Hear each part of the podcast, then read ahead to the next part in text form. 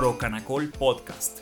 Quiero saludar a esta hora a Juan Manuel Galán, eh, presidente ad honorem de Procanacol. Gracias por estar con nosotros. Bueno, quiero que, además es que preciso hay una noticia que es muy de contexto y que la gente tiene muy presente y es que la ONU reconoció las propiedades medicinales del cannabis y además retiró, eh, la retiró de las categorías de drogas más peligrosas y esto es un gran avance para el mundo.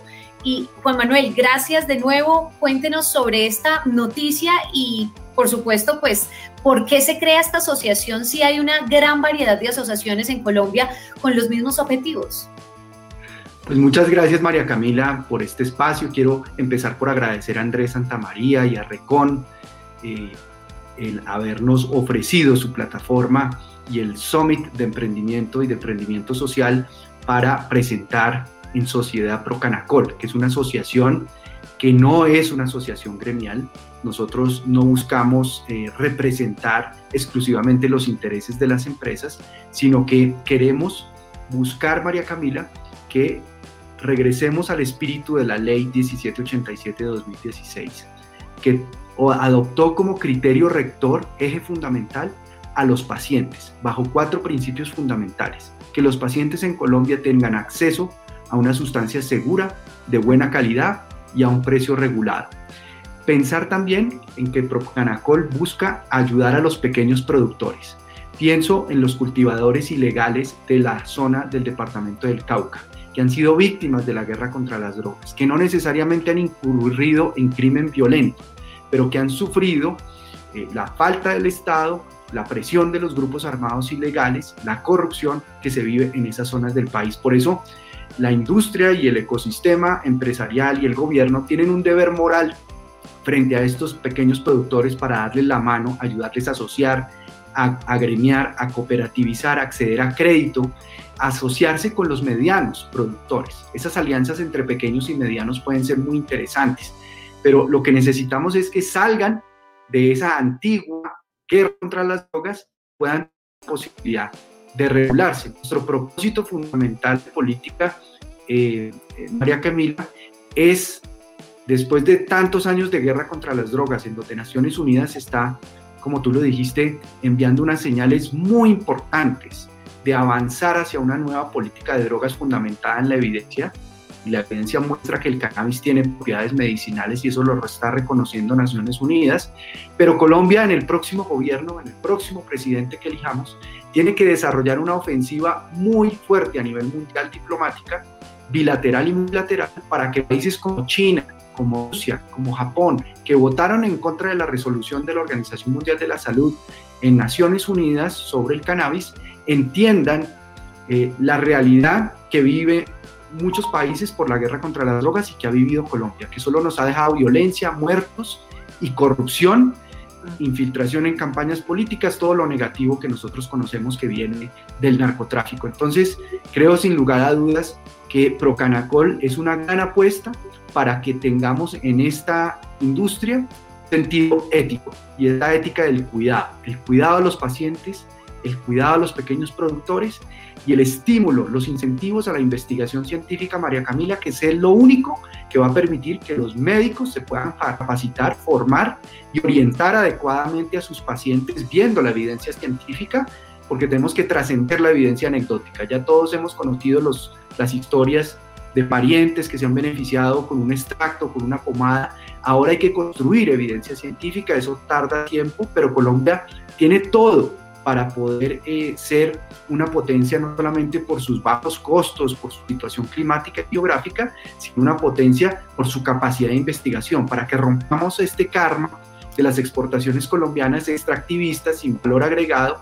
Esta es la oportunidad de romper con esa historia, de construir una nueva historia de las exportaciones colombianas a través de productos de alto valor de alto valor agregado, alto contenido científico, de innovación y de ciencia, y a eso le estamos apostando en esta organización, en esta asociación sin ánimo de lucro que nace hoy, que hemos llamado Procanacol, Procannabis Colombia. Eh, doctor Galán, ahorita usted tocó un tema muy importante y es esas alianzas con los pequeños y medianos productores. Quiero saber cómo apoya Procanacol a esos productores de cannabis para que puedan, no, no, solamente en teoría, sino en, en actos, obtener un crecimiento en Colombia? Bueno, yo creo que hay unos retos comunes a todas las empresas. Y a mí me preocupa, María Camila, que a veces hemos sentido egoísmo en el ecosistema empresarial de cannabis medicinal en Colombia. Yo creo que hay que construir un espíritu de solidaridad, de cooperación mutua en los retos que si se asumen con toda la fuerza y con todo el apoyo, eh, van a redundar en el beneficio común de todo el ecosistema empresarial alrededor del cannabis medicinal. Esos retos, por ejemplo, es el tema financiero. Con este paso que da Naciones Unidas, con la elección de Joe Biden como presidente de Estados Unidos y el avance en el Congreso de los Estados Unidos, hay posibilidades de romper ese cuello de botella de la regulación federal bancaria que afecta a los bancos colombianos y por eso los bancos colombianos han sido tímidos y reacios a abrir cuentas, a facilitar flujos financieros, a eh, eh, generar préstamos.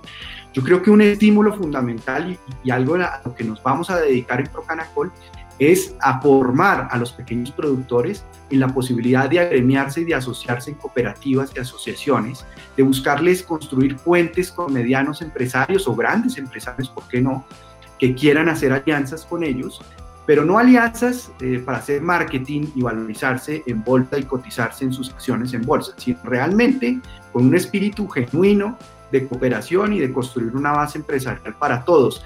Ayudarles en la investigación es otro apoyo muy importante. La doctora Paola Cubillos ahora nos va a hablar eh, con mucha autoridad y propiedad de cómo se les puede apoyar y estimular en la investigación científica que necesitan ellos también. Eh, la sostenibilidad ambiental, la sostenibilidad social, que es un valor agregado para que los pequeños productores accedan también a eh, mercados internacionales y los usos industriales. Eh, todo lo que tiene que ver con cáñamo, hemos visto fabricantes o emprendedores sociales en el Cauca que están fabricando con cáñamo lámparas, se pueden fabricar textiles, papel, ladrillos, se puede usar eh, como alternativa al plástico, que es algo que es muy importante para sustituir toda esa contaminación que tenemos en los océanos con el cáñamo que es biodegradable. Además el cáñamo limpia tierras maltratadas, las purifica eh, de metales pesados y es un cultivo muy amigable con la tierra, muy respetuoso de la tierra. Entonces todos estos temas yo creo que los vamos a trabajar en Procanacol pensando en los pacientes, pensando en los pequeños productores y pensando generar estímulos para que haya más investigación científica. Pero fíjese que hay distintas asociaciones que tienen eh, e, esos puntos de partida de los que usted acaba de hablar. ¿Cuál es e, ese factor diferenciador de Procanacol? Bueno, yo creo que Procanacol eh, tiene la suficiente independencia y además la diversidad de miembros que integran Procanacol. Eso ha sido para nosotros muy importante. Tenemos, por ejemplo, médicos tan importantes como Paola Cubillos, que va a intervenir ahora, pero tenemos también a Raquel Peirayube, que es tal vez una de las autoridades médicas y científicas sobre el cannabis más grandes del mundo, más importantes. También es profesora en la Universidad del Rosario en Argentina. Es una persona eh, con un conocimiento muy profundo que nos está orientando en la asociación sobre cuáles deben ser las prioridades en el campo que ella eh, tiene. Pero también tenemos a, personas eh, vinculadas a empresas de cannabis, a pequeños productores, a medianos productores, medianos empresarios. Eh, tenemos eh, pues la experiencia que podemos aportar desde la experiencia política, desde la experiencia legislativa, que yo creo que también es útil para que una asociación se pueda consolidar y pueda orientarse a tener un impacto muy fuerte en aquellos puntos en donde Colombia necesita cambiar, necesita ajustar para no quedarse atrás yo, he siempre pensado que esta no es una carrera de velocidad. Aquí no podemos llegar a pensar quién llega más rápido, sino quién llega más lejos. Y la manera de llegar lejos es apostándole a una ruta de calidad, una hoja de ruta de calidad. Y Colombia, desde el principio de la ley, diseñó ese esquema de calidad que no podemos sacrificar. No podemos permitir que algunos países pretendan convertir a Colombia en una especie de maquila de marihuana. Aquí tenemos que dar valor agregado al cannabis medicinal, investigación científica, unos estándares de calidad farmacéuticos muy altos, pero no dejar de lado a los pequeños productores, que por supuesto los costos para producir cannabis de grado médico son muy altos y necesitan asociarse, necesitan cooperar y en eso va a contribuir el Procanacol.